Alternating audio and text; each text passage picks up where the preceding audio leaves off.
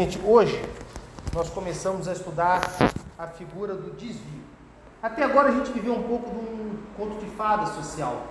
A sociedade é, é funcional, né? Durkheim é um funcionalista, estudo Durkheim. Todos os organismos sociais se interagem, todo mundo vive feliz para sempre. Mas a gente não estudou aquele que desvia, aquele que sai do padrão, aquele que foge daquilo que nós estipulamos como algo normal. E hoje a gente vai começar a estudar o desvio. Iremos complementar com a próxima aula, que é uma aula sobre sanção, sobre prisão. É uma aula que vai falar na próxima sobre história da prisão, da onde ela vem a prisão e o que é prisão do ponto de vista sociológico. Tá bom? Hoje, especificamente, será a figura do desvio. Eu inicio perguntando para vocês: quem é que já cometeu algum desvio? Quem é que já usou drogas ilícitas? Quem que já cometeu algum crime de homicídio? Ninguém? Quem que já atravessou fora da rua, fora da faixa de pedestre? Eu. Ou seja, vamos lá, você nunca atravessou fora da faixa de pedestre? Você nunca atravessou fora da faixa de pedestre? Temos outros exemplos para poder fazer, fazer com que todo mundo levante a mão. Podemos falar, quem é que já ingeriu bebida alcoólica antes de fazer 18 anos exatos? Já. Quem é que já conduziu o veículo automotor antes de fazer 18 anos exatos? E vários outros exemplos. Quem já dirigiu sob efeito de bebida alcoólica aqui? A minha geração toda dirigiu. Quem, quem tem mais de 40 e não levantar a mão, admiro muito, mas é pouco provável. Porque até pouco tempo ainda era prática, ainda era comum. Isso é porque todos nós, de alguma forma ou outra, praticamos alguma espécie de desvio. Todos nós, cada um de vocês. É apenas uma gravura numa tela do Goya, sempre uso, o louco furioso.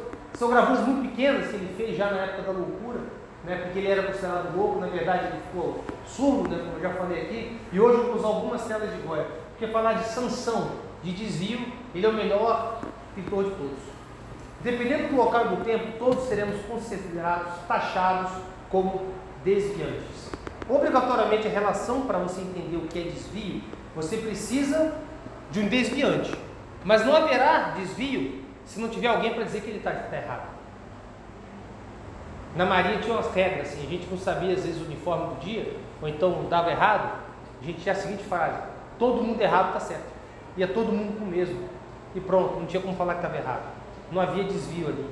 Mas o que eu falo para vocês é que sempre que há alguém que comete algo errado, pensem que alguém disse aquilo errado, senão aquilo não seria errado. Não é verdade? Senão não haveria crime naquilo. Por isso que eu falo, precisamos estudar o desvio, primeira regra, sociologicamente. Existe algo chamado imaginário sociológico. Pensar, como eu já falei com vocês, como um jovem mercador de trigo morando na Alemanha em 1520, por exemplo, para poder entender alguns processos sociais. Tente entender, estudar o desvio não do ponto de vista moral. Como sociólogos, vocês devem, e operadores do direito acima de tudo, vocês devem olhar o caso sempre com a máxima imparcialidade possível. Grandes advogados Grandes casos são destruídos por isso. A pessoa entra com um processo contra você, mas eu esqueço que haverá uma resposta e ela será ouvida. Então, antes de você acusar ou apontar o dedo, seja por fato, seja numa opinião, saiba que do outro lado vai vir uma coisa contra. Vocês vão estudar é, é, oportunamente uma relação triangular, que é chamada relação dialética do processo. Nós temos a tese, nós temos a antítese e nós temos algo que chamamos de síntese. A petição inicial, a contestação e a sentença. A tese inicial, a antítese, a, não te, a contra-tese e no final a síntese, ou seja, a resolução do caso. Então sempre tente olhar isso dessa forma. E o desvio acima de tudo. Por exemplo, eu pergunto para vocês: pintar o cabelo é algo desviante? Colorir o cabelo é algo desviante? Não. Mas vamos olhar esse exemplo aqui. Do lado, acredito que é, não é bem da minha geração, tem idade para ser meu, talvez neto, mas é um cabelo loiro pintado de um grande popstar mundial, Justin Bieber. Nada demais. Agora olhe para a direita e pense. Que que é, tentem ser sociológicos em seu entendimento. Não precisa ser politicamente correto, não pode, não precisa falar. Mas que, qual, qual, qual dos dois vocês acham que seria mais normal? Assim? difícil até né, dizer que é o da direita. Não é. É claro que é da esquerda. Mas duas pintaram o cabelo. Mulheres já pintaram o cabelo de vermelho aqui, algum de vocês? Já pintou de vermelho? Sua família, oh, meu Deus do céu. Não, quando eu pintei de roxo foi mais impactante. Eu ia usar o roxo de exemplo. que bom que você, você é o melhor exemplo sociológico. Vermelho, tudo bem, por quê? Porque é engraçado, é algo, existem mulheres de cabelo vermelho, mas não é algo também natural. No Brasil, por exemplo, é raro uma mulher é, ser ruiva. Ah, agora, roxo não existe nenhuma pessoa de cabelo roxo. Então, engraçado, o roxo, a sua avó olhou e falou: Minha filha do céu, acabou, tá usando droga. Não, tá? A herança já era. A herança já era. Eu, na minha época de metaleiro, eu usava muito brinco, né? Anos, anos 90, assim, a gente era comum. Homem de cabelo comprido, que é uma coisa horrorosa, nunca deixa o cabelo crescer, fica feio. Eu sei que hoje a gente olha naquela época, tal, mas hoje eu olho homem de cabelo comprido, a vontade que eu tenho de pagar um corte de cabelo pro cara, para tira esse negócio. Você vai sempre ficar feio, não tem jeito. E eu usava vários brincos, era metaleiro. Um dia que eu cheguei para minha avó, ela viu que eu acho que tinha alguns brincos, assim, vários furos. A maioria apagou, né? Porque eu tirei. Eu falei, vó, vou botar mais brinco. Você está aqui o dinheiro, bota mais cinco. Eu desisti no outro momento. Eu tinha 15 anos, né? eu era adolescente, então eu queria o sentimento de afrontar e de desvio. Eu buscava desvio. Como adolescente, vocês buscam muito desvio. Não mais agora, mas há poucos anos você buscava. Alguns, de, sua, de, sua, de uma forma ou de outra. Isso está muito ligado com a questão da adolescência em mamíferos, na verdade, não é só com humanos. Não. Há três linhas basicamente e uma quarta que explicam o que, é o desvio. O que, pode ser o elemento de desvio. O grande, um dos grandes paradigmas da sociologia é explicar de onde vem o crime. Da onde, desvio eu falo, o crime é uma parte dele. O crime é uma parte do desvio. O desvio implica só, não é só o crime, não. Nem tudo que a gente faz errado é tipificado. Alguém, por exemplo, agora atravessar e começar a falar que não é um crime que a pessoa está cometendo, mas é algo que socialmente não é aceitável. A gente falou de vários exemplos aqui, como alguém, por exemplo, pode cumprimentar, abaixar as calças e mostrar a bunda. É algo comum na nossa sociedade? Não. Vou até além. Quando eu vou te comprar, tudo bem, como é que você vai? Você vai parar e vai fazer um cumprimento, por exemplo, como alguns orientais, algumas culturas orientais fazem. No Brasil você vai ser taxado de ridículo, é um desvio, é algo diferente do normal. Mas se você tentar me matar, você está cometendo um ato criminoso. Então são duas coisas distintas. O desvio, ele entra tudo isso. A primeira grande linha é, na verdade, clássica, vários nomes, tá, gente? Sem muito cuidado com o crime direito administrativo constitucional, uns define a Constituição de um tipo, de outro. Na verdade, o que importa é o fundamento no nome que você dá. A teoria clássica é religiosa que teve uma vigência por talvez dois milênios na nossa sociedade, ou até muito mais que isso. É uma visão embasada na religião. Antes da Revolução Científica, como nós estudamos, do desencantamento do mundo, lembro lá das aulas de Weber, que a gente tratou do processo de racionalização, o crime, o desvio era muito visto como um problema religioso. Era a presença demoníaca em você. Eu busquei algumas telas que pudessem explicar um pouco dessa perseguição às bruxas, e o Goya, como era, era na verdade, um pintor espanhol do século XVIII, gozador, poderia usar esse termo hoje, ele resolveu fazer os memes dele do século XVIII. Um deles foi justamente o grande bode, para poder explicar o culto de várias mulheres a Satanás. Na época, a Espanha vivia uma inquisição cega e completamente absurda. Um processo inquisitorial, hoje nós entendemos como absurdo. Na época era normal. Se queimavam mulheres vivas. E grande parte do flagelo vivido por os desviantes eram mulheres. Já ouviu falar da palavra histeria? O que é histeria? Não, o conceito geral. Alguém sabe? O que é histeria? Uma mulher, o que é histeria?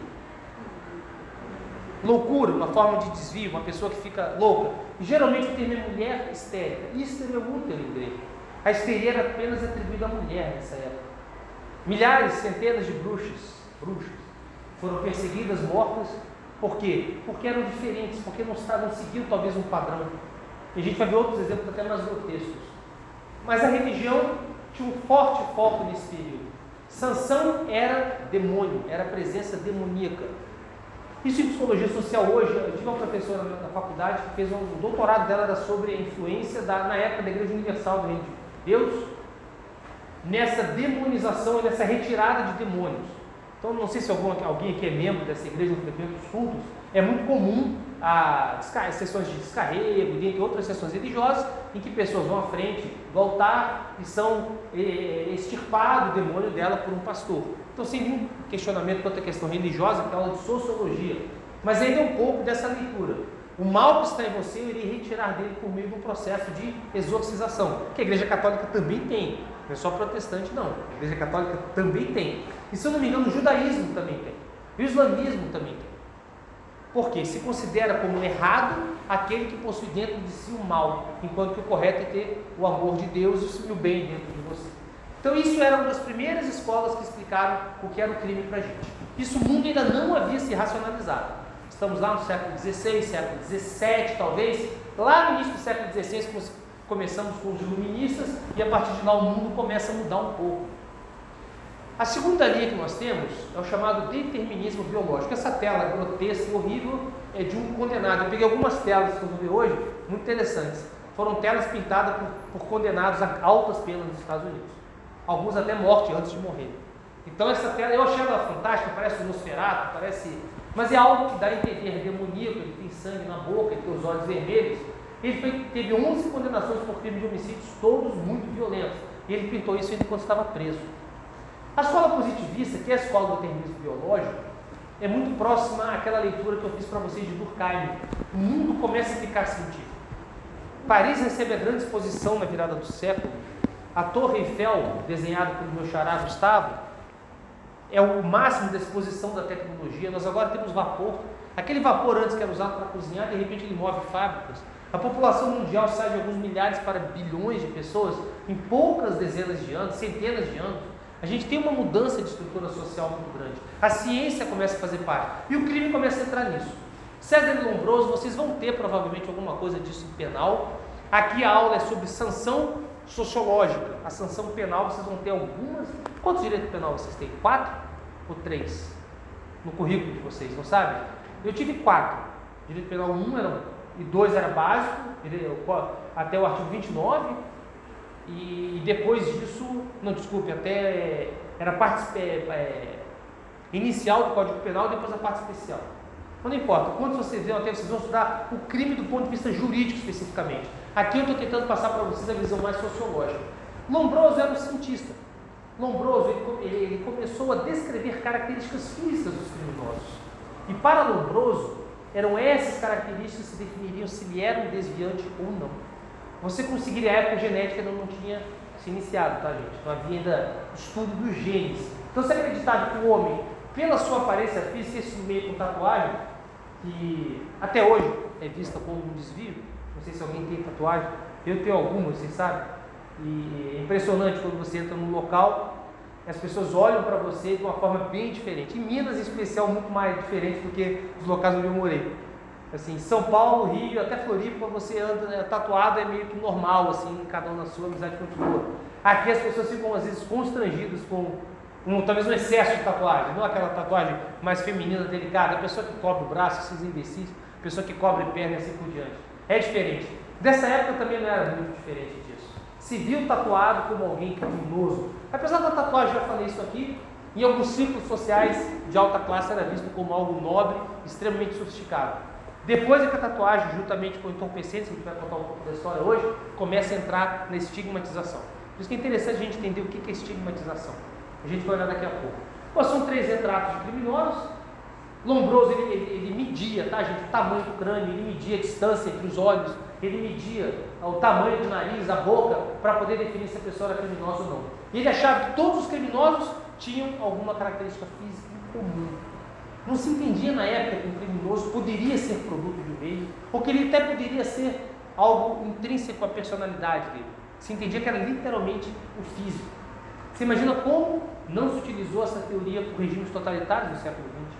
Principalmente o Partido Nacional dos Trabalhadores Alemães, nazismo, que utilizou muito a questão da biologia para poder escravizar, matar e dizimar grandes populações, não só de judeus, egípcios, perdão, egípcios. É, ciganos, contrários ao regime, e até comunistas eram também biologicamente marcados como sendo criminosos na época do nazismo. Tá bom? Temos uma terceira linha. Vimos a primeira, que é a linha clássica religiosa tradicional. O crime, o desvio é quando alguém não tem Deus no coração o diabo. Resumindo, mas é isso mesmo. Parece simples falar, mas é a conclusão é essa.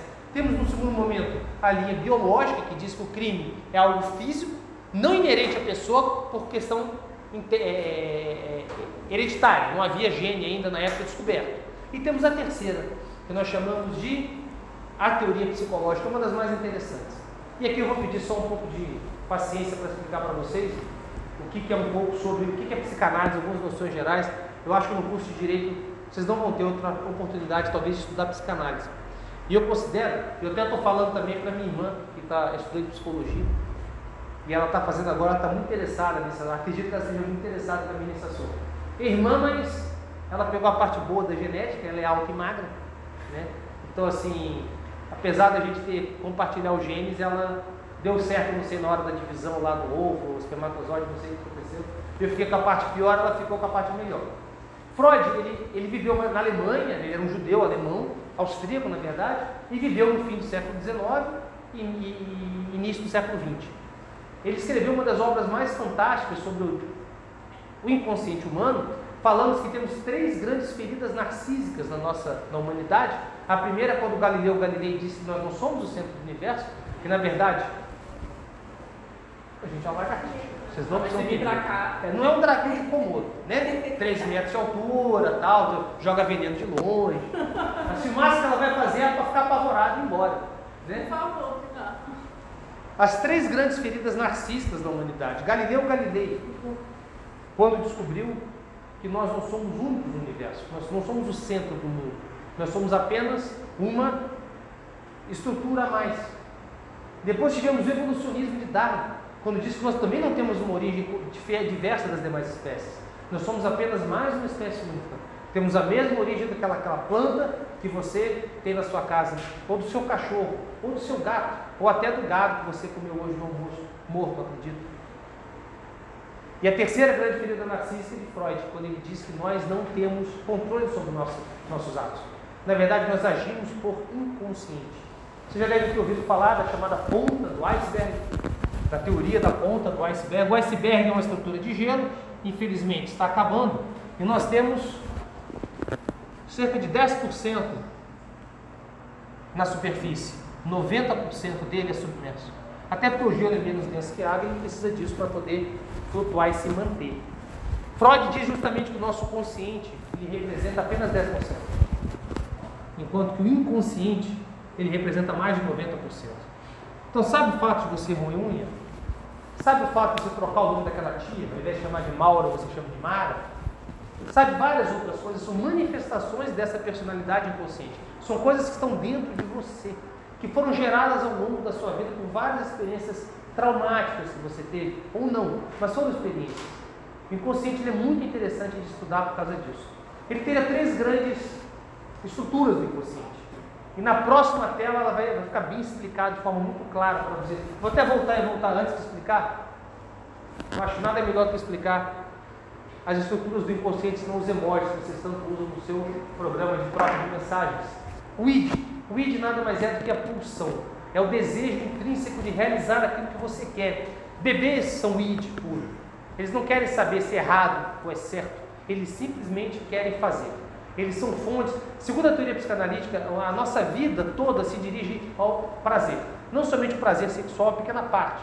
Ao prazer em geral. O ser humano quer ser, estar satisfeito o tempo todo. Então, na busca desse prazer, o id não tem limites. Você nasce, quer comer, você chora. Você quer mijar no seu pai três horas da manhã, você vai mijar no seu pai três horas da manhã. Você quer fazer cocô na fralda três vezes, você quer fazer cocô na fralda três vezes. Você não quer nem saber, você não vai esperar ninguém. Você faz o que você quer. Beber é muito legal por isso. Tá cagando e andando para você. Tia, gorda, vem, pá, não quero saber, eu vou chorar, quero comer. Quer saber, eu vou dormir agora, na verdade, eu vou ver desenho. Cinco segundos, eu vou desenho, não, enche o saco também. Agora eu quero que você brinque comigo, pula. E assim, não chora. É o bebê, ele é ídio. E com o passar dos anos, nós vamos massificando a criança com instituições sociais. Uma delas, a mais importante, é a família. Você não pode fazer isso, você não pode fazer aquilo, você deve se comportar. Para de tentar matar sua irmã com uma faca, não é legal. Isso pode dar problema para você e para o seu pai também. Chegar ninguém a criança esfaqueada, né? Vai dar, vai dar problema, você também. Tira a mão do fogo, você vai morrer queimado. Você começa a impor a ela limites no exercício dessa satisfação do prazer. Isso é um super-ego. Até que você chega ao ego, que é o meio termo deles. Com licença de novo, gente. Já vou voltar. O ego nada mais é do que isso. É aquela face envergonhada, tipo, pô, peraí. É melhor realmente eu não fazer xixi na sala, né? Sabe eu não vou ao banheiro? Isso é super-ego falando para você. O ego te faz ao banheiro. O id você se mijar, vai fazer xixi na cara. Não importa. Você quer simplesmente aliviar. Isso é o id, ego e super-ego. Eu botei toda essa historinha para vocês, para vocês poderem interessar mais. Vamos análise da gente hoje não vai, eu não tenho nem condições técnicas de aplicar uma avaliação sobre psicanálise, tá gente? É mais noção. Eu fiz psicologia antes, estudei, então alguma coisinha eu lembro, assim, muito básica. Essa, essa gravura é de um cara muito bacana, tem um filme dele até. Charles Bronson não é o ator americano, né? Que faroeste lá, não. É considerado o prisioneiro mais violento de toda a história do Reino Unido. Ele passou 39 dos 61 anos de vida dele preso e nunca cometeu um crime grave. Nunca. A gente tem essa, essa imagem, a gente vai tratar disso sociologicamente na próxima aula. Nós temos a figura do, da prisão perpétua no Brasil de uma forma latente e dissimulada. Eu conheço pessoas, por exemplo, réus que nunca cometeram um crime grave, nunca roubaram, nunca traficaram, nunca estupraram, mas estão presos. Por quê? A gente vai ver isso. O resultado, a explicação é muito simples. Ele começa num ciclo de, de, de, de técnico. Ele, ele primeiro faz o furto, substitui a pena. Ninguém vai ser preso por furto, furto simples. Substitui a pena. Com condições, ele tem que comparecer ao fórum todo mês ou bimestralmente e pagar o valor. Se não pagar, não vai ser preso por isso. Agora ele deixa de ir no fórum. Porque a vida dele é diferente. A vida de um cara que comete um furto famélico, um cara que às vezes rouba um furto, que o furto famélico vem de fama, vem de fome. Mas tem um furto também viciado em droga. Cara vai furtar um negócio pequeno para poder trocar por um entorpecente. Só que ele não sai desse ciclo. Então ele começa, ele não cumpre a pena. Ele não compra a pena e converte em privativo de regime aberto, não vai para a cadeia ainda. Ele também não vai ao albergue, também não assina nada. Porque ele está na rua vendendo droga, é pego por outro furto, daí começa a carreira dele. E às vezes ele fica na cadeia anos, gente, anos, sem nunca ter pego uma arma, nunca ter nem xingado alguém na rua, mas ele fica lá. A gente vai ver com a população bem específica que fica lá. Então, assim, a psicanálise, a psicologia fala que o crime está dentro de você. A sua função para a psicanálise não corresponde à psicologia também. A psicanálise não é psicologia. Tá? A psicanálise não é psicologia. É uma forma, não é positivismo também. A psicanálise é uma forma própria de se pensar, única. É um pensamento bastante peculiar. Não tem, ele, ele, ele afronta o pensamento científico psicológico. Porque Freud tinha como, por exemplo, ele analisou uma menina, escreveu uma obra inteira sobre o complexo de Édipo, sobre o exemplo dele com a mãe dele. Ele aplicou isso para toda a população. Só que muita coisa bate. É claro que há grandes críticas também à teoria dele. Que a função do crime é satisfazer simbolicamente esses instintos libidinosos. Eu vou matar você, eu vou roubar, porque eu quero me satisfazer, eu quero ter a droga. Então tem um desvio psicológico e não físico. É a segunda, a terceira grande linha. E que a gente já estudou esse exemplo, eu peguei na internet, não vi o que criei, tá? Não achei a fonte. Como qualquer imagem que eu coloco na tela e não tem uma fonte embaixo, é porque eu não achei. Eu achei a imagem muito boa, então eu não quis é, deixar de usá-la. Mas alguém muito genial teve essa ideia, não foi eu.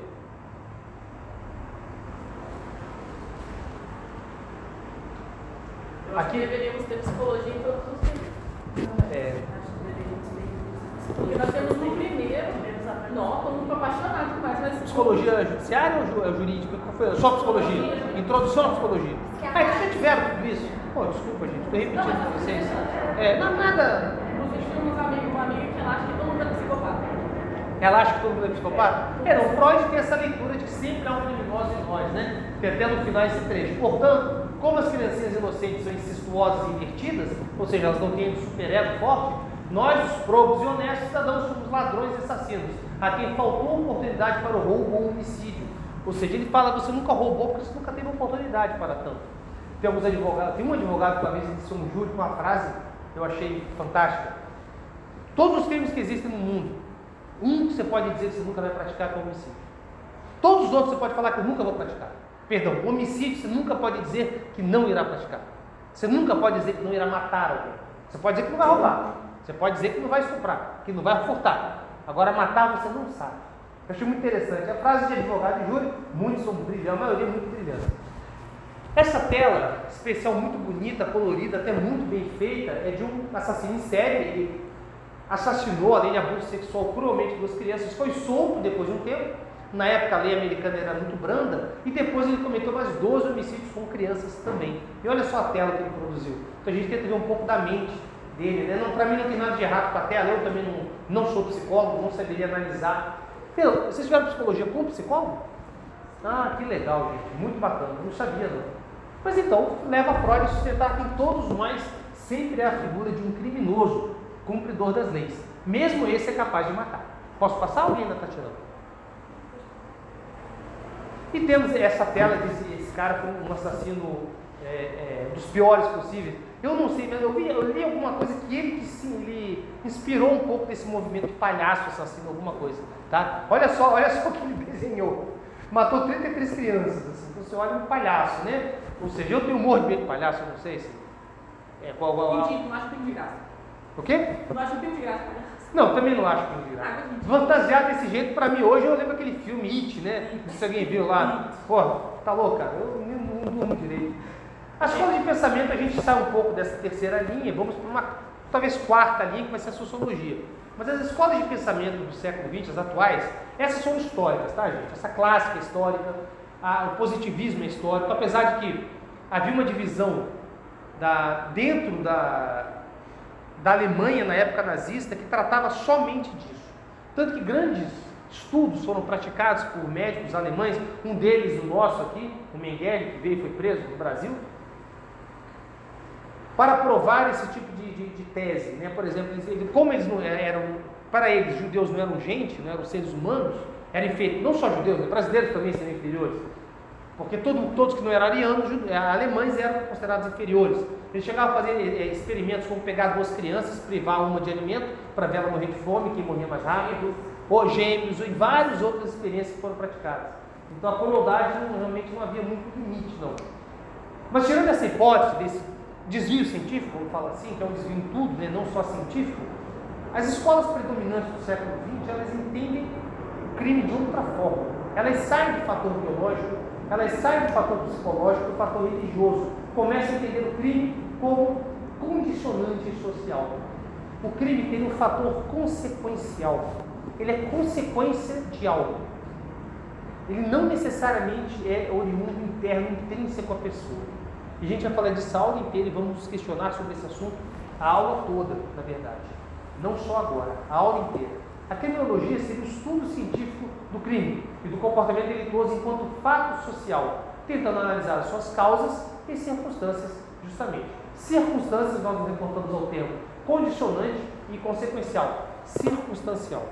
O crime seria algo circunstancial. Hoje é a visão que predomina na ciência em relação para explicar. Lembrando do Durkheim, que nós chegamos a estudar, é, para ele o crime é um fenômeno normal, é uma forma de impor, de melhorar a nossa solidariedade. Na aula dele, usei algumas telas de lixamento, não sei se vocês se recordam, o lixamento, não só o lixamento ilegal, o lixamento público, por exemplo, casal Nardoni, Suzane Richthofen e vários outros que em Brumadinho, lá os gerentes da Vale, a sociedade se une em volta daquele problema que era apagar e coibir aquele mal que foi feito. E nós nos solidarizamos. Aumenta a nossa capacidade de coexistir de forma organizada por meio disso. Para Durkheim, por isso ele falava que o crime não era normal como era necessário para poder florir e firmar esse entendimento social. A quarta linha justamente é essa, é sociológica. O crime seria uma situação, ele seria situacional. Peço que vocês guardem essa palavra crime se mostra como situacional.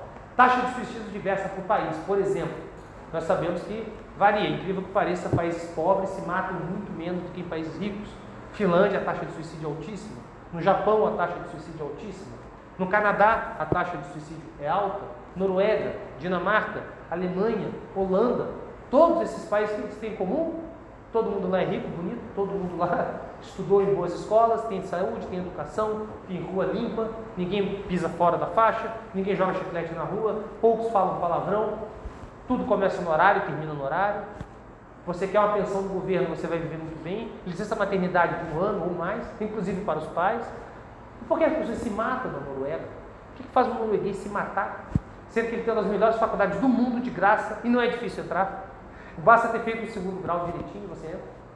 Então, assim, interessante a gente reparar por que, que existe suicídio. E no Brasil a taxa de suicídio é baixa. A gente se mata menos, apesar de todos os problemas que nós temos como sociedade. Conseguimos nos matar menos.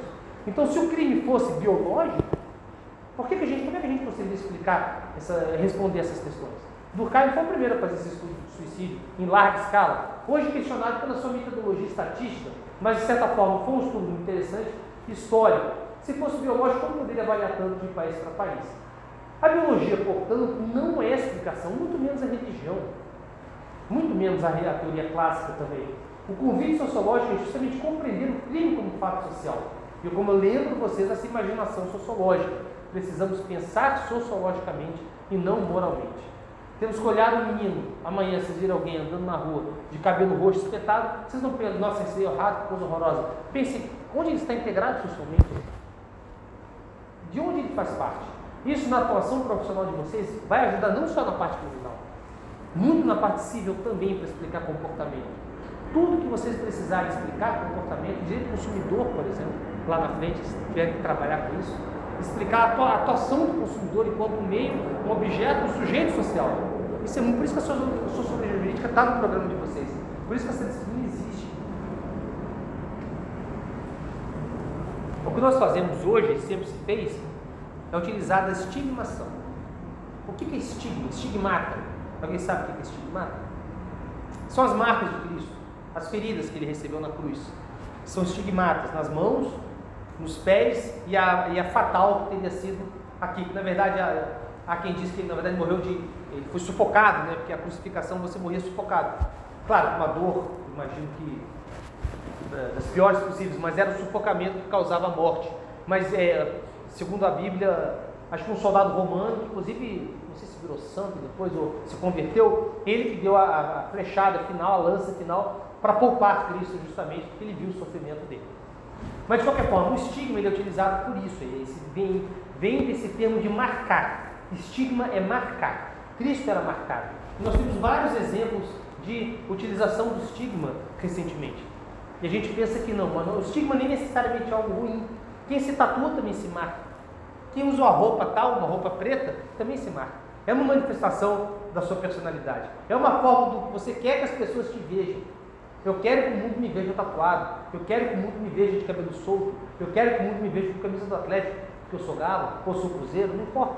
Eu quero que me veja com camisa do, da banda que eu mais gosto, não importa. Isso é marcar. Mas a sociedade rotula essas pessoas. Algumas delas nós delegamos ao plano do crime, outras não. Alguns exemplos estigmata. Nós temos aqui é, um exemplo é, é muito, muito bom para a gente poder utilizar as estrelas amarelas, essas estrelas eram amarelas, identificando judeus nos guetos na Alemanha ocupada, na durante a Segunda Guerra Mundial. Mas a cruz amarela vem muito antes da Alemanha na Segunda Guerra Mundial. Ela já era utilizada por alguns séculos, não começou somente lá. A cruz amarela, a marcação dela na Idade Média, ela sendo utilizada para poder identificar judeus. A Alemanha apenas pegou o exemplo. E temos a suástica, outra marcação, mas no seu caso a suástica, sabe o que é suástica, né? Aquele símbolo. Sabe de onde vem a suástica? Sabe de onde vem a swastika? A swastika tem mais de 5 mil anos. Ela, é, ela é, um, é, um, símbolo do hinduísmo. Ela é altamente, eu nunca estive no, no Oriente, mas quem frequenta templos budistas de 3 mil anos, tem lá uma, várias swasticas. Hitler utilizou, é, deturpou a utilização da swastika. Ela, ela, originalmente ela não tem uma conotação ruim, não. Ele que a tornou ruim. E temos aqui as máscaras da vergonha, começaram a ser utilizadas na Inglaterra no século XVII, foram lá criadas você pode ver, eu usei uma tela na época para. Há várias fotos na internet dessas máscaras da vergonha, mas as telas eu acho as mais interessantes porque elas mostram a época, né? como eu brinquei novamente, repetido, é o selfie de antigamente, é a tela. Elas usavam essas máscaras de ferro para serem identificadas. E era engraçado. O que, que, que, que, que as duas têm em comum? As duas são mulheres. A maioria da, da, das pessoas que usavam as máscaras eram mulheres. Elas eram taxadas de fofoqueiras, preguiçosas e desobedientes. Então colocava essas máscaras de ferro nela, que elas usavam por dias ou até por meses, e andavam na rua justamente com aquilo. Aquela letra escarlate, que você já deve ter ouvido falar em algum momento, tem vários filmes que taxavam as mulheres desviantes também, que depois virou até o símbolo do ateísmo, né? os ateus usam a letra escarlate para poder mostrar nós somos desviantes também. Esse símbolo é utilizado, era utilizado por mulheres na roupa da cor vermelha. Era a letra escarlate para mostrar que você era uma desviante você fofocava, você era um herege, não seria submetido à fogueira, talvez não fosse tão grave que você praticou, mas você deveria pagar por isso. Tem um filme chamado A Bruxa, é um filme, para quem quiser, tem no Netflix. Você viu A Bruxa, filme de terror? Na. na, na que, a... Nossa, fantástico o filme. Muito, muito legal. Tá? Eu aconselho ver. Eu senti medo. Eu achei o filme muito bem feito. A história é real. Você leu o final? Depois eu ler sobre o filme. É, é, é embasado em relatos do século XVII, em colônias americanas nos Estados Unidos. É claro, americanas nos Estados Unidos. Ou seja, a forma que se acreditava que mulheres, né, você viu na, depois eram todas mulheres, né, contando, não querendo contar o final do filme, mas é o filme sobre minha bruxa, então né, a bruxa eu posso falar. Mas no final eram todas mulheres reunidas e deusando ao bode, que era o demônio. É, e foi o filme foi feito com base em relatos da época. Assim. Então mulher, as mulheres eram altamente estigmatizadas.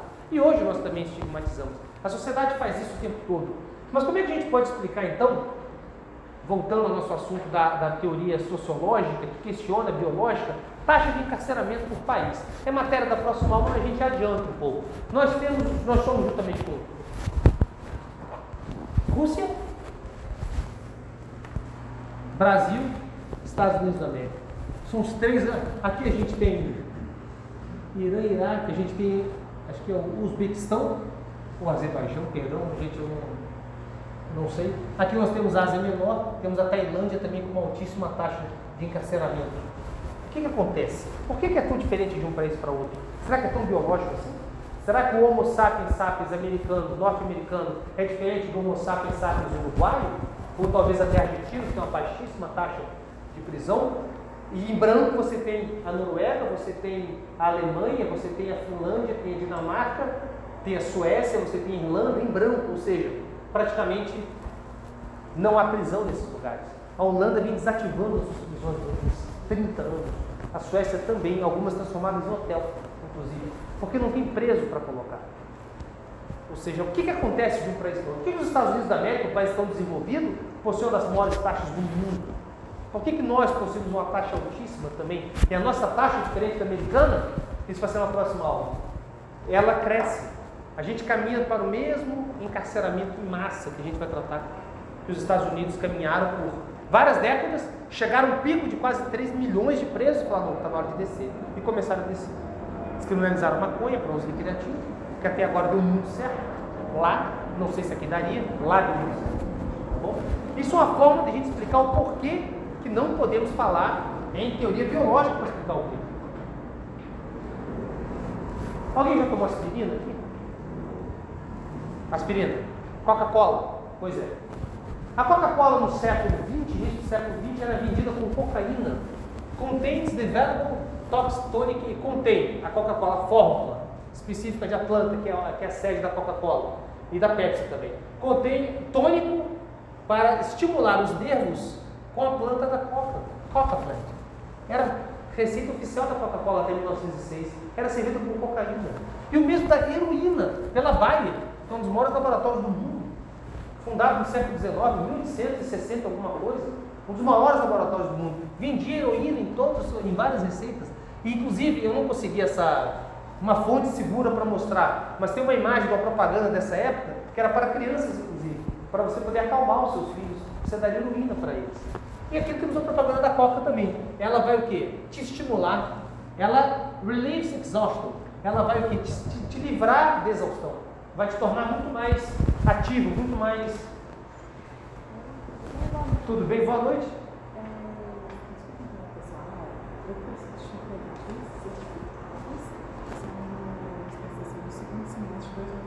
Sim. Claro, claro, sem problema. Assino aqui, ó não sendo conta, né? Não sendo polícia não com mandado aí, fiquei até assustado, porque. Né? Aí são certificados. Você não trabalha para SPC, então tá bom. Aí, ó, aí são certificados. Tá ótimo. Ó, né? Muito obrigado. Boa noite. Até logo. Então é isso, gente. Que que eu coloquei, por que eu coloquei esses exemplos para vocês? Para a gente entender que errado é sociologicamente construído.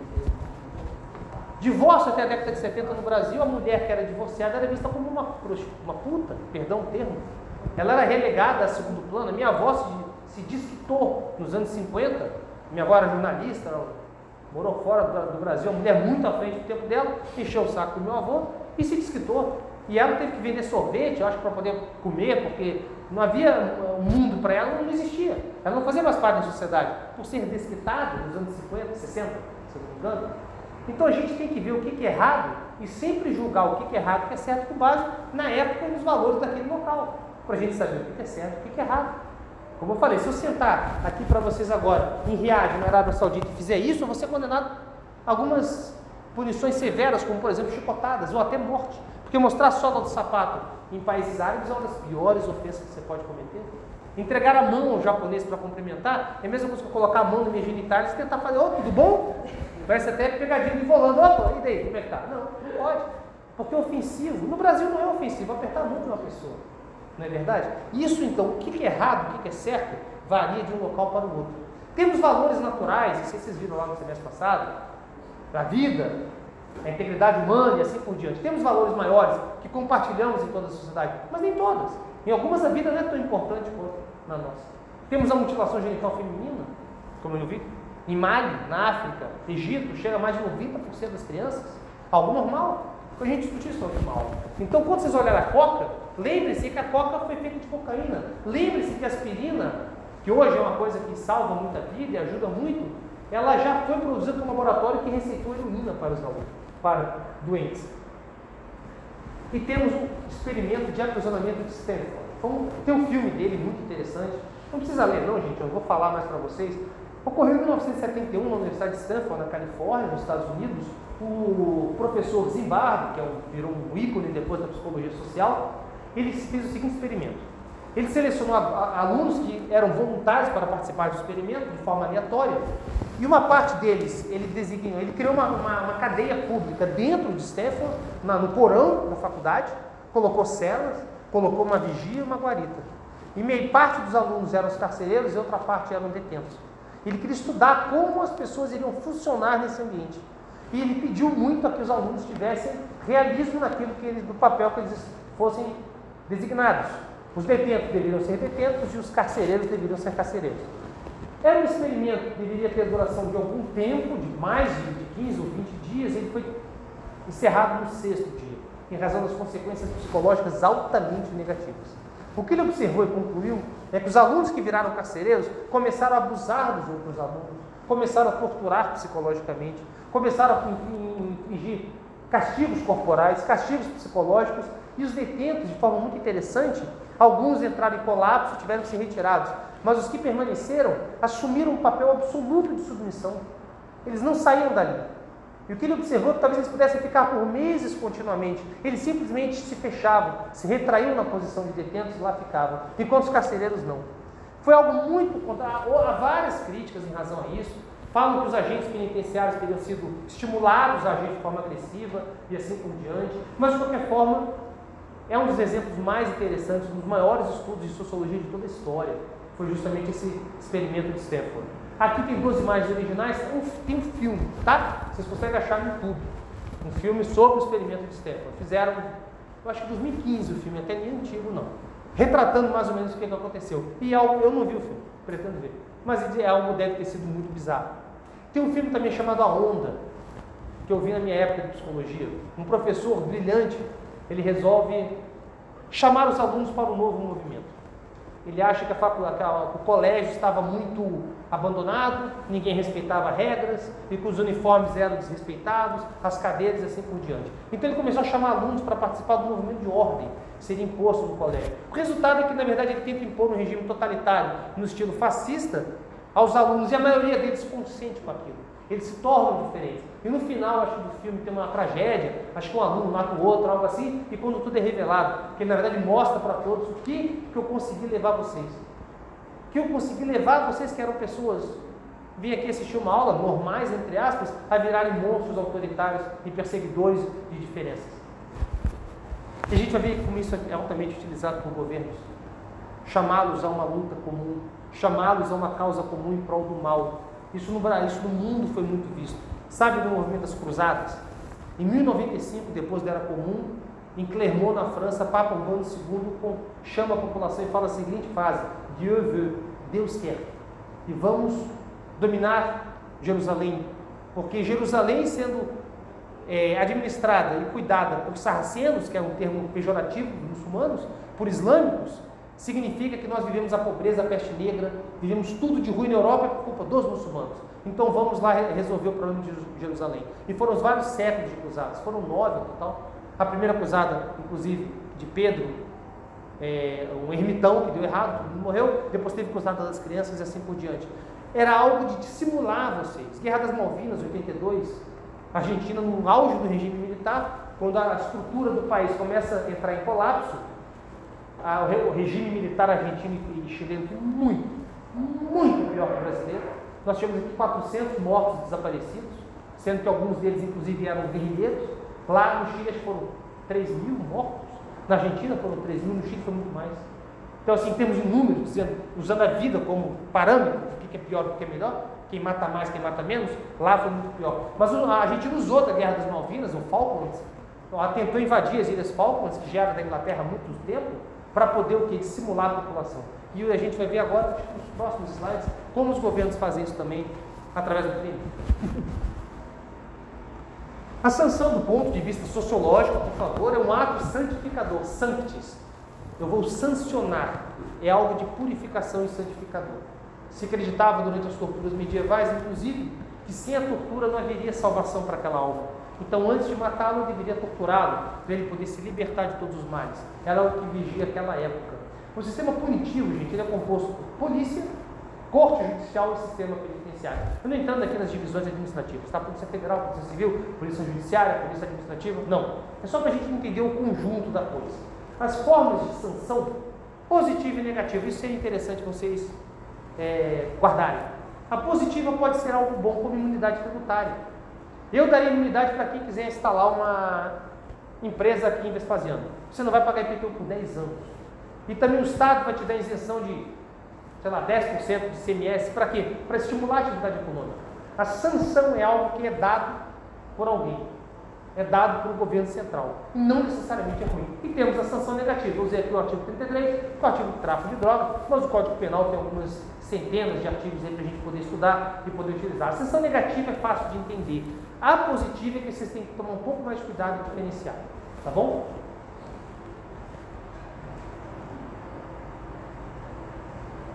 Uma pequena definição ali do Castro, que é um dos livros que a gente utiliza aqui no programa, sobre o que seria sanção.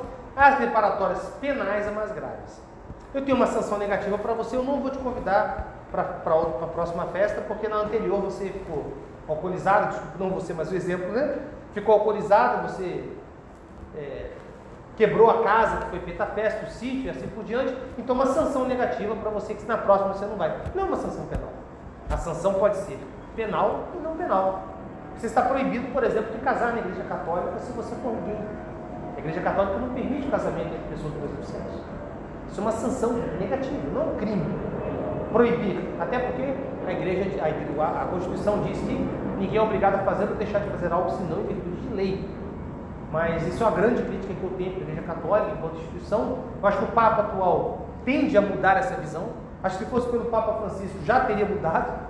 Padres já casariam e mulheres já rezariam missa, se fosse por ele. Mas ele, coitado, é um homem é, iluminado no meio de é, milênios de tradição. Eu entendo a tradição, entendo um pouco, não concordo, mas compreendo o porquê. A polícia é justamente desse processo de sanção em linha de frente. Apenas essa frase acho que é interessante a gente refletir. O julgamento. Eu descobri a propósito que consigo ver as horas aqui. Então vou parar de querer saber horas para a gente terminar ela sempre um pouco mais cedo. O julgamento pessoal do policial em escolher alguma situação. Na prática, galera, na prática. O Igor, por exemplo, é parado na polícia. Edivane, você é parado pela polícia? Sou Edivane, não. Perdão, Edivane, ela. É. Perdão, Juscelane. Perdão. Os dois estavam juntos e são parados pela polícia. Se eu, policial, não lavrar e botar isso no papel, nunca ninguém vai saber o que aconteceu. Você pode estar com 4 kg de pasta base, de coca, você pode estar com um chaveiro de unicórnio, não importa. É o policial que é a linha de frente. E eu falo sempre pró-polícia enquanto policial ser humano. A polícia, ela, quando ela é chamada de autoritária, a gente não deveria chamar a polícia de autoritária. A sociedade é autoritária. A sociedade quer que o policial age daquela forma. A sociedade espera que ele faça aquilo. O policial é vítima junto nesse sistema. Quando eu falo em, em acabar com a guerra do tráfico, eu estou pensando não às vezes nos milhares de mortos, não. Eu penso nos cento e poucos policiais que morrem por ano no Rio de Janeiro. Eu penso nas famílias deles, que eles estão nessa linha de frente. O policial ele é, ele, ele é obrigado a agir daquela forma, muitas vezes. Claro que aos sádicos, aos criminosos na polícia, como há no judiciário, né? no Congresso Nacional não, obviamente. Mas no judiciário da polícia nós temos. Né? E não nada mais normal do que num universo de milhares de pessoas você ter alguns desviantes. E justamente a polícia é essa linha de frente. Ela escolhe essa situação como sendo criminosa ou não. Mas o policial quem ele é? Ele é um ser humano. Ele muitas vezes é residente do local no qual ele atua profissionalmente, na maioria das vezes. É natural que o policial militar queira voltar para a terra dele, para estar junto da família, como qualquer profissão. Ele é influenciado, ele vê televisão igual a gente, ele tem celular igual a gente. Ele é um, ele é um mais um de nós. E o que ele faz lá é o que você faria no lugar dele. É o que eu faria no lugar dele. Então, muito cuidado ao culpar a polícia. É muito fácil culpar a polícia. O problema são aqueles policiais sádicos que foram lá e mataram os meninos. Calma, analise a situação, o contexto. Aquela cena grotesca de um policial após um tiroteio, de fuzil andando, tinha alguns homens armados, deitados, um levantou o braço e falou, atirou. Você lembra disso? Já falei desse exemplo, Sala. Ocorreu há pouco, pouco tempo, uns dois anos no Rio. Ele está andando assim, e o cara se mexe, ele atira e continua andando. Ele foi, inclusive, condenado por homicídio. Podem jogar pedra. Eu não condenaria. Eu não pronunciaria aquele policial. A situação sociológica de pós-combate, de pós-guerra, quem nunca aqui disparou um tiro de fuzil? Você ouve a 3 km de distância, gente. Se eu der um tiro de fuzil aqui em Vespasiano, no fórum, o povo vai ouvir. De tão forte que é. Depois você troca centenas, milhares de disparos, a sua vida ali na, na linha de frente, você quase morto. Se encontra um cara que tentou te matar deitado com o fuzil na mão, nos Estados Unidos, iria passar o ferro em todo mundo. Por quê? Porque está armado, ele é o inimigo do Estado naquele momento. É diferente você matar um músico dentro de um carro, com 80 disparos de arma de fogo, uma família, isso é outra coisa. Isso é crime, isso é homicídio, isso é falta de treinamento. Agora, numa situação de guerra, de combate, só quem esteve na linha de frente, eu nunca só quem esteve na linha de frente pode saber o que é isso. Pode saber até que ponto isso pode ou não pode ser justificado. Então a gente tem que analisar a situação sempre, tá bom? A polícia é essa linha de frente. O sistema penal brasileiro, de forma muito rápida, vocês vão estudar isso exaustivamente em direito penal, tá? Então não quero cortar aqui ninguém, não. Não quero adiantar o que vocês não há necessidade de saber. Mas nós temos dois princípios no nosso Código Penal. Um deles a gente fala em reprovação e outro a gente fala em prevenção. E o que é reprovação? É vingança. Eu vou reprovar você. Ficar apontando, dando exemplo, é drogado e não sei o quê. Pessoa, quando estigmatizar o pobre do aluno sendo lá na frente, desculpe. Cabelo roxo. Só porque você tinha cabelo roxo. A reprovação criminal nada mais é do que exercício da vingança total. Vocês vão ter isso que o Estado se subroga no direito de punir, no certo momento histórico, quando se criam nações, o condado de Vespasiano se une ao Principado de Belo Horizonte os dois viram o Estado, o reinado de Minas Gerais com o rei, vamos supor. Então agora o rei é que vai aplicar a lei penal, não mais o condado de Vespasiano. Era como funcionava no passado e hoje é diferente. Então a gente tem uma vingança penal estatal, que é por meio da sanção. Temos três tipos de pena, vocês já devem ter ouvido falar: privativa de liberdade, restritiva de direito e multa. Muito cuidado, gente, para não falar besteira. É igual, falar, é igual quando você vê grupo de WhatsApp falando de auxílio de reclusão. Todo mundo que fala não faz a mínima ideia do que está falando, inclusive lá na parte da presidência da República, às vezes. Auxílio de reclusão é absurdo, o brasileiro passa fome, o trabalhador passa fome e o preso ganha 2 mil reais do Estado. Não é mentira, isso não é verdade. Não funciona assim. O auxílio reclusão, por exemplo, apenas já que eu falei o exemplo, ele é um direito previdenciário para aqueles que são submetidos ao regime geral de previdência social, que nada mais é que um seguro social de contribuição obrigatória, em que ele apenas tem direito se ele for empregado com tempo de carência, carteira registrada e comete um crime. E como ele todo mês ele dá parte do salário dele nesse sistema, ele tem direito a ter um benefício. Igual você pagar seu seguro, quando você bate o carro, o seguro vai te pagar. É a mesma coisa. Então não é que eu defendo o auxílio de reclusão, não, gente. É um direito que tem como base uma contraprestação econômica, como se ele contratasse um plano de seguro privado. É a mesma coisa, tá bom? Então, se você for falar contra, fale, mas lembre-se disso. Não é todo preso, não é dessa forma como você pensa, e não é pago ao preso, é pago aos dependentes. Então, assim, é uma forma, talvez, de você evitar que o filho do preso entre para o sistema criminal também, é pelo menos garantir que ele tenha subsistência durante o período que o pai está preso. Então também tem várias visões sociológicas a respeito disso. A privativa de liberdade a gente tem né, reclusão e detenção, vocês vão saber, tem prisão simples na lei de contravenções penais, que hoje a gente usa como detenção, e temos as penas alternativas. Foi Eu estava na faculdade ainda no 98, estava, não, estava bem na faculdade ainda, no 98. Foi quando começou a se discutir esse assunto. Eu lembro quando se iniciou, eram vários simpósios, vários congressos sobre esse assunto. Aí, com penas não tão graves, sem violência, até quatro anos, a gente pode substituir por pena de prestação de serviço à comunidade e pecuniária, dinheiro, que tem que pagar para uma instituição de caridade a ser designada. Então são penas alternativas. Nosso sistema punitivo ele funciona dessa forma. Como eu falei, isso é o aspecto geral da coisa. Não necessariamente vocês devem saber muito disso. A sanção é utilizada como uma forma de controle social. E agora a gente fala de controle social. É como sempre o meu predileto, um dos grandes nomes da arte urbana e ilegal do mundo, Banksy. Ele tem, no caso, essa grafite, que é uma pessoa sendo revistada por dois policiais, justamente, exercendo uma forma, uma revista para mim natural e até muito educada e simpática.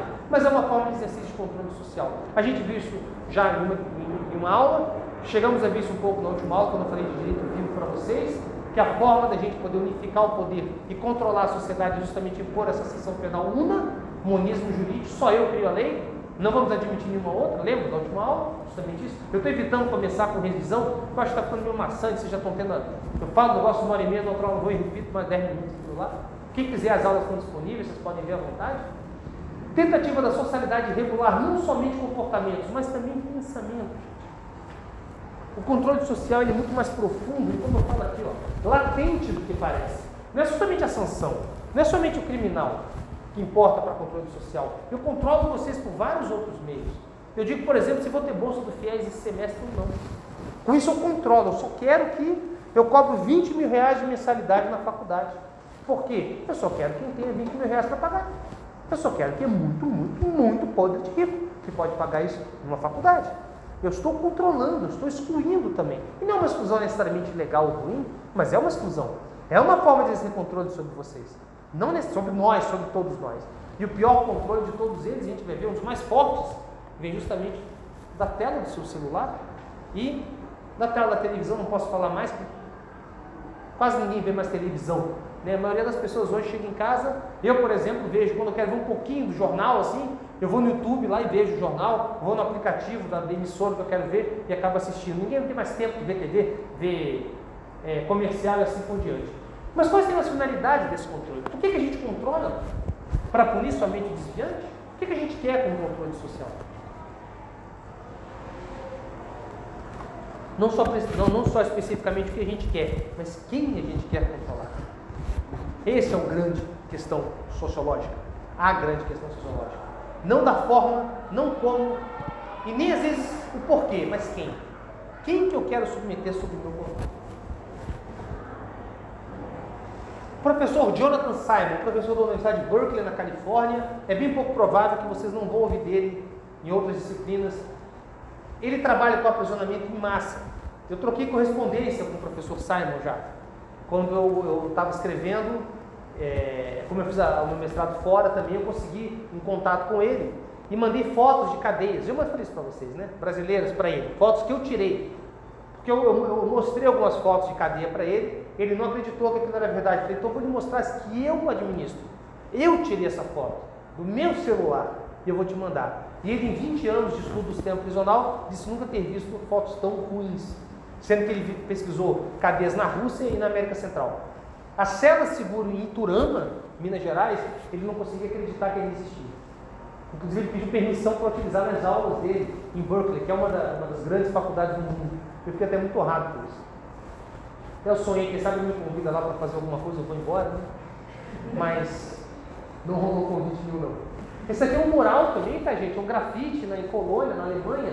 Na verdade, é um grafite maior, mas eu quis pegar apenas os carneirinhos passivos, obedientes e conscientes. Eles consentem com tudo aqui, sendo observados por quê? Por, por drones de auto-observação. Vamos ver isso no filme de 1984. Como eu falei, quem não puder ver o filme, que tente ler uma sinopse, ou tente ver um resumido do filme, na internet tem vários. É um filme muito usado em sociologia, para a gente poder discutir juntamente com a nossa visita acadêmica. A tela é maior, é uma águia norte-americana que se questionando um pouco da questão da, da, da, vigilância que os Estados Unidos hoje impõem ao mundo. Né? Mas temos o fator crime que legitimaria todas as ações governamentais. Ele trata com isso. O livro que ele escreveu é sobre governando através do crime. Ele diz que o crime é utilizado como esse grande elemento dissipador que eu falei para vocês. Ocupação de Jerusalém por sarracenos, guerra das Malvinas e vários outros, para poder justificar uma ação maior. Ele trata disso num nível muito interessante. Ele fala que os governos, principalmente lá nos Estados Unidos e aqui na última eleição, eu lamento, nós nos equiparamos também, o crime foi largamente debatido. A violência pública, a, viol, perdão, a violência urbana, mortes, pessoas morrendo, bala perdida, crianças sendo assassinadas. Qual político, qual ser humano iria levantar e falar: calma, eu acho que não é bem assim. Pouco provável, senão a gente seria linchado. Mas hoje eu levo vocês a pensarem: não é bem assim. Eu vou mostrar para vocês. Não quero levá-los a, a concordar comigo, como sempre. Gostaria muito de alguém levantasse e discordasse. É muito bem visto, será muito convidado a tal. Como eu falei, é questão de ideologia ou não em faculdade. É questão de expor um ponto de vista e lembrá-los que há outros também. E não necessariamente o meu é superior aos demais, e não necessariamente o que eu falo para vocês é certo. Tá? Por favor, tenha isso em mente. Eu falo isso com seriedade. Como a sociedade é dominada pelo medo, qualquer ação do governo, portanto, é alvo de aplausos. Eu crio um inimigo comum. Lá na Alemanha, no início, quem perdeu a Primeira Guerra Mundial foram os judeus. Para um pequeno grupo de radicais que se sediaram em Munique, no sul da Alemanha, e de lá nasceram o nazismo. Os judeus eram culpados porque eles não quiseram financiar o fim da Primeira Guerra Mundial, porque é um absurdo. A Primeira Guerra Mundial terminou com uma superioridade militar alemã, que lá com a Revolução de Outubro de 17, bolchevique, tropa, as tropas do leste foram todas para o oeste, e pela primeira vez a Alemanha tinha mais gente que os aliados, e não conseguiram ganhar. Por quê? Revoltas internas em Berlim, nas grandes cidades alemãs, contra a guerra. Mas a, a desculpa era que os judeus eram os culpados. E eu pergunto a vocês, podemos dizer que o Brasil de hoje, de 2019, ele é mais violento do que antigamente? Vocês acham? Podem achar. Quem acha que hoje é mais perigoso que antes? Levanta a mão. Ninguém acha? Hoje temos mais insegurança. Opinião da avó de vocês, dos pais de vocês. Sabe que hoje a violência está ruim? Antes era melhor, antes em Vespasiano você brincava na calçada, você brincava na rua, você colocava a cadeira de praia e ficava com os vizinhos, e hoje é diferente? Eu não quero induzir, não, mas eu acredito que a resposta seja sim. A sensação hoje que nós temos de segurança no Brasil, ela é muito maior do que no passado. Mas olha só a taxa de homicídio na capital, no estado do Rio de Janeiro, que acho que é o grande centro do mal e do bem, é o centro de tudo. Interessante. Olha só, o homicídio diminuiu. Não muito em relação a 1991, mas muito mesmo. De onde é que vem esse crime, então? Cadê a violência? Cadê essa morte? Cadê essa preocupação? Ainda o Rio é muito violento. É mais, é mais perigoso você andar no Rio do que em Damasco, na Síria. Sério, é mais violento. É pior. Você tem mais chance de morrer no Rio do que num país de guerra civil. Isso é verdadeiro. Mas por que, que então esse sentimento de, de, de insegurança, de onde é que ele vem? Minas Gerais, índice de crimes violentos. Temos um pico aqui, 2010 em diante. A explicação econômica para isso, mas de qualquer forma, ele também diminuiu nos últimos anos em Minas Gerais. Hoje temos muito menos crimes do que tínhamos em 2004, por exemplo. Crimes violentos, esse dado é melhor que o anterior, o anterior era só homicídio. Esse é crime violento, esse dado é interessante. Roubo, mão armada, estupro e assim por diante. Por que, que hoje a gente tem menos, mas a sensação de segurança é muito maior? Podem perguntar, saiam na rua e façam uma enquete, vocês vão ter a resposta. Outubro de 2018 tivemos a resposta. Tivemos um governo eleito com base na premissa de que o crime deveria ser combatido. Como se não tivesse a premissa de nenhum, de qualquer governo. Igual assim, a premissa do governo é acabar com a corrupção. Ué, do outro não é? O outro candidato não quer acabar com a corrupção. Vamos estimular a corrupção. Vamos estimular o crime. Não, todos querem acabar. Não deveria ser campanha, infelizmente. É, mas não deveria ser. Não só no Brasil, não. Trump se elegeu com base nisso também.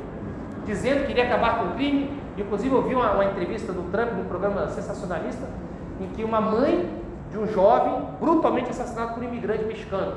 E ele estava lá dizendo que eu iria acabar com isso, que nós iremos deportar, que nós um muro aqui para impedir que os mexicanos cometam crimes graves. Então, olha só como lá e aqui o modelo é o mesmo. Até porque hoje, ideologicamente, nós temos muita proximidade. Né? Infelizmente, temos grandes nomes do governo atual, na minha opinião, grandes nomes, mas o tal do professor astrólogo e muçulmano, ex-muçulmano, Olavo de Carvalho, ele infelizmente ele é um. Vocês ouviram falar do Olavo de Carvalho? Devem ter visto recentemente. Ele é um bom intelectual dos Bolsonaros, na verdade, dos dois filhos do Bolsonaro. Do Bolsonaro, eu tenho certeza que ele não é. Ele era astrólogo e muçulmano, teve três mulheres vivendo na comunidade, filhos não foram para escola, uma coisa assim. De repente ele virou católico, se pareou com o tal do Steve Bannon, que também é outro imbecil, que também foi expulso do governo logo nos primeiros dias de governo, mesmo de governo. Bem, o crime é utilizado como esse fator. E aqui esse dado eu obtive lá, tá? vocês podem entrar nesse registro SED sem obter o mesmo dado. Tirando o ano de 2018, tivemos inexplicavelmente, teria que entender isso, muito pouco crime em Minas, nos outros anos nós tivemos mais ou menos, muito próximo, 2015 a 2019, tirando 2018, que a taxa realmente foi muito, muito, muito baixa. Ou seja, não temos tanto crime como a gente pensa. Gustavo, você vai queimar sua língua, você vai ser ali, vai ser assaltado, ele vai ficar depois pedindo desculpa. Não é isso, não. Sejam sociólogos agora. Tem imaginário sociológico. O crime é uma exposição disso aqui. Eu falo em supercriminalização. São duas gravuras interessantes. A segunda mais interessante que a primeira, na minha opinião. O tráfico que a TV mostra é aquilo lá. Jovem, bermuda, chinelo, negro ou pardo sempre, com um fuzil de assalto, um rádio comunicador e um boné do comando vermelho. E do outro lado nós temos outro criminoso. Mas é engraçado, o rosto dele geralmente é tampado. O advogado não deixa ele mostrar. Por quê? Porque ele paga um advogado alto, muito dinheiro para isso. E se ele geralmente é um criminoso, a imagem dele é pouco explorada, ele é pouco estigmatizado. Ele não é tão estigmatizado quanto o jovem de cá. E do outro lado a gente tem alguém com duas proteções para ele não ver nada, babando, assistindo uma televisão e acreditando em tudo que a mídia fala. Então você vê o Jornal das 5, da Atene e companhia, você vai vai sair de casa, porque você vai morrer ali na rua. Porque jovens, negros ou pardos, de comunidade, com um fuzil no rádio comunicador, vão te matar. É isso que a gente tem. Isso que é o papel da mídia no crime. Sejam favoráveis à criminalização, sim, se vocês são, mas tomem cuidado em discernir da onde que vem esse entendimento midiático, influência, forte influência que ela exerce sobre nós. Reflexão final. Qual corrente deve prevalecer? Falamos hoje em relativismo. Esses três pontos são interessantes. Peço que vocês leiam. O desvio é um processo e não uma essência. Ninguém é essencialmente criminoso. Mesmo aqueles defensores árduos da teoria psicológica sabem que muitas vezes você precisa de um fator técnico chamado de psiquiatria de gatilho. O criminoso reside em você, no seu inconsciente. Mas alguma coisa faz com que você mude. Como é que a gente explica Suzano 2019? Dois jovens, jovens, um muito, outro menos jovem, mas dois jovens, entram numa faculdade e fuzilam várias pessoas. Um gatilho teve ali. Eles não nasceram daquele jeito. Ou se nasceram daquele jeito, senhores e senhoras, não necessariamente ele precisou desenvolver aquele pensamento criminoso. É igual a genética. Genética, você recebe genes da sua mãe e do seu pai. Com certeza nessa carga genética, pela, até pela diversidade étnica que nós temos no país, tem muita coisa ali. Mas pode ter gente de câncer. Um outro, pode ter, você não sabe. É uma loteria. São milhões e milhões de, de números que pode dar uma combinação e você ter gene de câncer. Mas não necessariamente você vai ter câncer de estômago. Igual, vamos supor, desculpa, sua avó ou sua mãe teve. Não necessariamente. Alguma coisa vai desencadear esse câncer. Pode ser o consumo em excesso de álcool, de alimentos gordurosos, assim por diante, como a gente fala. Essas tem, tem substâncias cancerígenas, são gatilhos. E social também é diferente. Um dia eu posso tratar de um assunto, por exemplo, para você extremamente delicado. Vou falar de alguma coisa aqui que vai te ofender. Você começa a chorar e sai da sala de aula. Alguma coisa desencadeia inconsciente em você. Mas não necessariamente a sua essência é ruim. Isso que a gente tem que entender, sociologicamente falando. O desvio é um processo que se dá. Temos o início, talvez temos um trauma na infância, ou temos mais ainda que a gente vai ver na próxima tela que é uma, alguma explicação, principalmente no nosso país, que a gente pode usar o porquê um pouco dessa, desse crime. É um rótulo socialmente construído. É um estigma que nós temos. Definir normas sociais é definir poderes. Na próxima aula teremos poderes. Estudaremos microfísica do poder de Foucault e estudaremos um pouco do poder, que eu acho imprescindível para a nossa disciplina. E já vamos caminhando já para o final do curso também, não é? O que causa o crime? Perdão, aqui a definição não é boa para vocês, mas é mais ou menos a distribuição de renda. Grande parte da população brasileira é, vive com é, muito menos de dois salários mínimos, é uma parcela significativa. Nós temos apenas algumas imagens que acho que falam por si só, não preciso explicar, são locais pobres, sem saneamento básico, uma escola precária, sem paredes, sem iluminação adequada, uma professora com certeza subremunerada, lecionando de forma também rudimentar, nós perguntamos, quem talvez nasceu nesse local? Quem aí foi criado? São milhões de pessoas que eu falo, uma parcela boa da população. Será que eles, vindo daí, será que houve muita escolha, a visão da direita é de que o crime é uma escolha pessoal. Que você tem a faculdade de escolher. Posso ser criminoso ou não? Porque tem gente na favela que não é criminosa, que trabalha uma vida inteira sem pegar um centavo de alguém. Uma vez em Florianópolis eu perdi a minha carteira. Eu, na época eu namorava uma menina e ela morava próximo de uma favela. E eu saí com pressa, deixei a carteira em cima do carro e lembro quando eu fiz a curva a carteira caiu. Na beira de uma favela. O pessoal começou a zoar, né, Gustavo? Você nunca vai, vai ver o dinheiro. No outro dia me ligaram, devolveram a carteira inteira. Uma, uma pessoa moradora da favela, nem dinheiro ela tirou, nada. Ela me devolveu a carteira jeito que estava. Então, nem necessariamente quem está lá é Então, quem é criminoso é porque escolheu? Gente, é um processo. Muita gente não.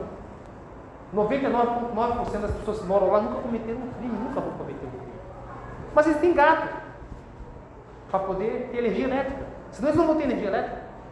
Eu tenho uma decisão, sociológica recentemente absolvendo um condenado por, um acusado, perdão, por furto de energia elétrica. E o homem veio na audiência com um monte de papelzinho que ele protocola anos da CEMIG pedindo para instalar o padrão da CEMIG. Não instala, porque é favela. Ele comprou o padrão do bolso dele, instalou e fala: vem cá só lá e cobra de mim, porque eu não posso ver sem energia. A CEMIG não fez, o Ministério Público requereu a condenação dele, pena máxima. E eu absolvi. Inclusive a decisão eu mandei pra, foi para uma antropóloga da FRJ, ela está utilizando algumas aulas lá. E, infelizmente a decisão judicial, eu não sou escritor, eu sou técnico, sou funcionário público, então você não pode escrever muita coisa. Mas a definição é que não havia elemento crime. Por quê? Por causa disso. Então, quando você for julgar um crime, sempre tenha em mente esse fator. Sempre tenha em mente isso. Muitos aí escolhem, escolhem sim. Devem ser punidos? Devem. Claro que devem. Mas muito cuidado ao apontar dedos. Muito cuidado ao apontar dedos e dizer que tudo que vem daí é porque ele quer, é porque ele decidiu ser criminoso, ele podia estar trabalhando é, normalmente, não está, ele está lá no criminoso, então tem que morrer igual todo mundo. Calma, não façam isso. Eu só vou encerrar, antes disso, de mostrar o último. Racionais MCs eu gosto, tenho várias discordâncias com ele.